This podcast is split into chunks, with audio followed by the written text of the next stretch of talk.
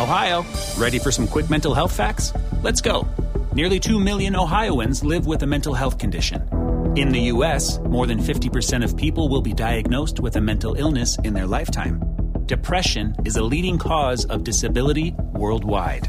So, why are some of us still stigmatizing people living with a mental health condition when we know all of this? Let's listen to the facts and beat the stigma.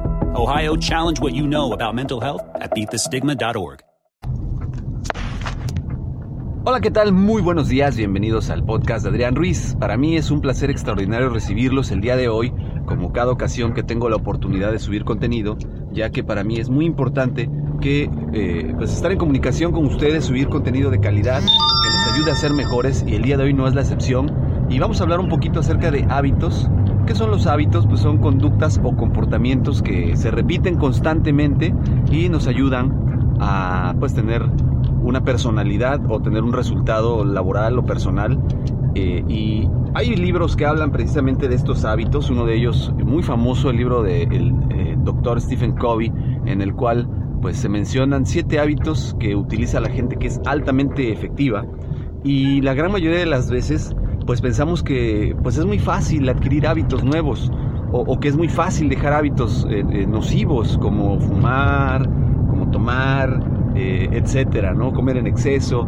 Eh, sin embargo, pues esto va más allá, ya que estos hábitos pues son programados muchas veces de manera inconsciente a través de nuestros comportamientos y pues provocan pues precisamente que el sabotaje que muchas veces se provoca cuando nosotros queremos o tenemos un plan pues eh, se lleve a cabo este sabotaje interno que nos hacemos a veces nosotros mismos y repito todo esto va ligado a conductas de comportamiento que vamos adquiriendo desde muy pequeños o que pues vamos recibiendo nosotros algún tipo de retroalimentación no positiva que nos va formando estos hábitos negativos en los cuales pues eh, muchas veces no nos ayudan a poder eh, lograr los objetivos que nosotros queremos.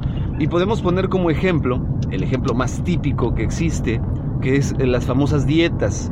¿Cuántas veces hay gente que dice, no, yo voy a empezar una dieta porque quiero tener una vida sana?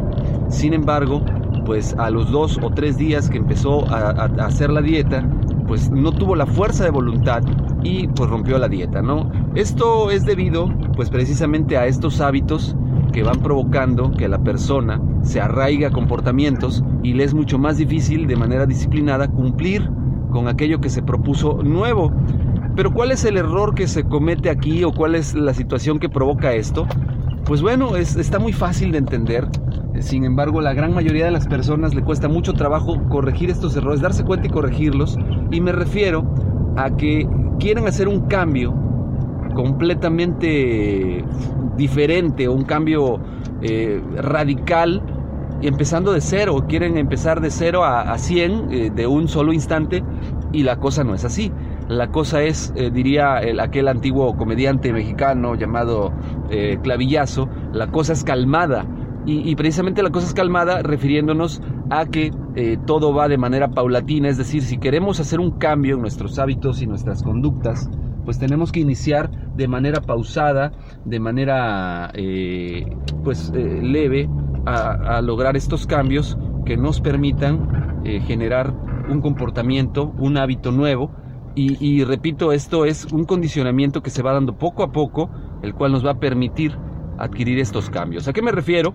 Pues vamos a suponer que si nosotros queremos dejar eh, de fumar o queremos iniciar una dieta, pues tenemos que empezar poco a poco a adquirir este nuevo hábito de comer cosas saludables. No podemos dejar de la noche a la mañana todos aquellos hábitos de comida, de alimentación o, hábitos como el fumar, por ejemplo, y, y, pensar que no va a pasar nada. Desafortunadamente nuestro organismo, nuestra mente están acostumbrados a este hábito y lo van a repetir de manera consciente o inclusive de manera inconsciente por lo cual va a ser mucho más difícil que logremos este cambio. Es por eso que hay un, proceso, un proceso que se lleva a cabo en el cual a través de 28 días que uno va trabajándolo se genera un cambio. De 21 a 28 días de repetición de, un hábito, de un comportamiento, se fija y se convierte precisamente en esto, en un hábito. Y lo podemos llevar a cabo, eh, por ejemplo, decíamos el tema de la dieta, eh, disminuyendo las porciones de comida por día. A lo mejor vamos a pensar que la comida más fuerte que hacemos es el desayuno, pues el desayuno tiene que ser una buena comida, un buen alimento. Y en la, hora de los alimentos del mediodía, pues empezar a buscar alternativas de alimentación, es decir, no comer la famosa hamburguesa, pizza, tortas, eh, no comer eh, alimentos chatarra que nos impidan cumplir con este objetivo.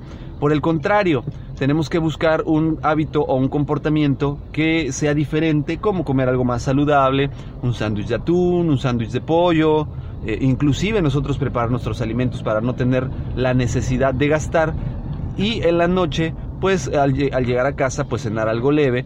Eh, sin embargo, pues estos pequeños hábitos poco a poco irlos repitiendo nos van a llevar a tener esa disciplina y a desarrollar este hábito después de la consecución de 21 días. Bueno, esto no solamente se puede llevar a cabo para temas como las dietas, inclusive se puede llevar a cabo para controlar adicciones o, más aún, también se puede llevar a cabo para cambiar hábitos para el estudio o para el trabajo donde a lo mejor somos muy desorganizados, ya sea en la escuela o en el trabajo, eh, no anotamos nada o tenemos un regadero en la libreta eh, de anotaciones, entonces podemos empezar por poner la fecha, por hacer separaciones de temas importantes, temas que son delegables, temas que pueden eh, trabajarse a futuro y empezar a llevar ese orden.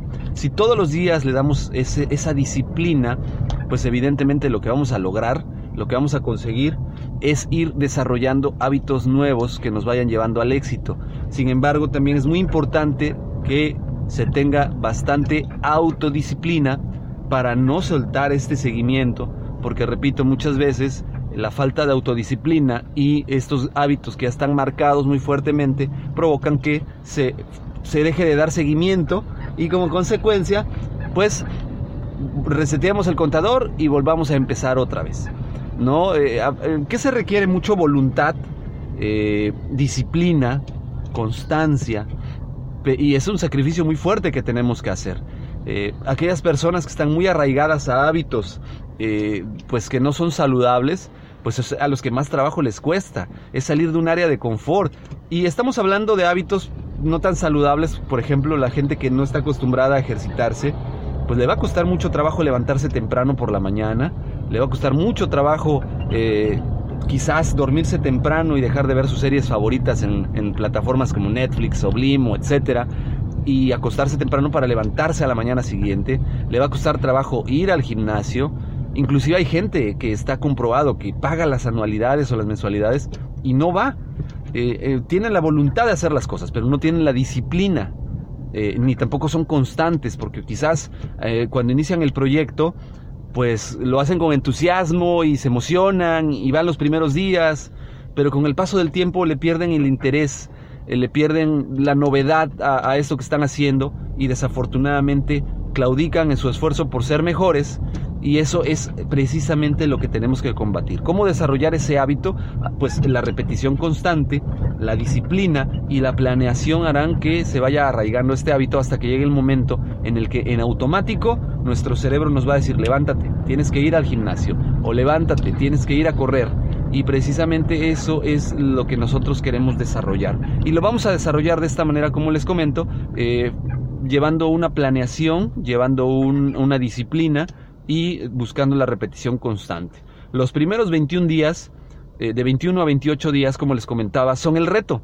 Es donde realmente nosotros vamos a poner a prueba esa capacidad de disciplina, de paciencia.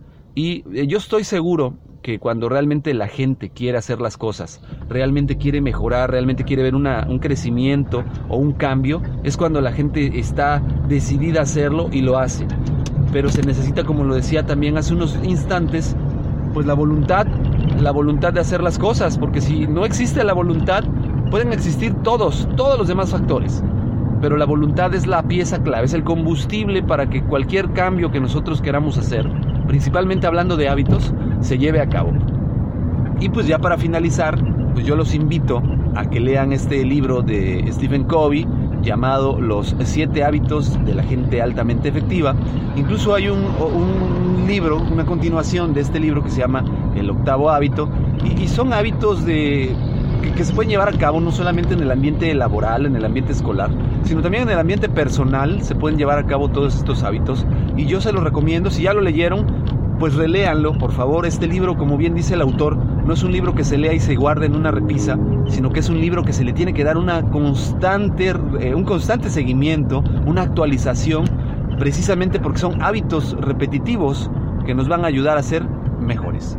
Pues de mi parte es todo, yo les agradezco que me hayan acompañado el día de hoy, les deseo que tengan un excelente día, que les vaya muy bien, que todos sus hábitos que ya tienen arraigados sean de éxito y que aquellos hábitos que ustedes quieran desarrollar, pues los desarrollen con mucho éxito también, que sus planes, que sus objetivos y sus metas de hoy sean claros, sean específicos, sean medibles y que sean alcanzables.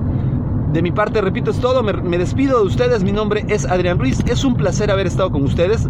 Eh, por favor, déjenme sus eh, comentarios en los medios de contacto, correo electrónico, adrianrogelioruiz.com, en Twitter como Adrián Rogelio Ru. Por favor, díganme qué les pareció el contenido, qué les gustaría escuchar. Déjenme su like, descarguen, descarguen el, el podcast y nos seguimos escuchando. Que tengan excelente día. Hasta luego.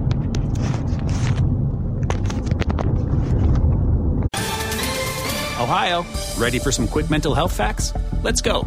Nearly 2 million Ohioans live with a mental health condition. In the U.S., more than 50% of people will be diagnosed with a mental illness in their lifetime. Depression is a leading cause of disability worldwide. So, why are some of us still stigmatizing people living with a mental health condition when we know all of this? Let's listen to the facts and beat the stigma. Ohio, challenge what you know about mental health at beatthestigma.org.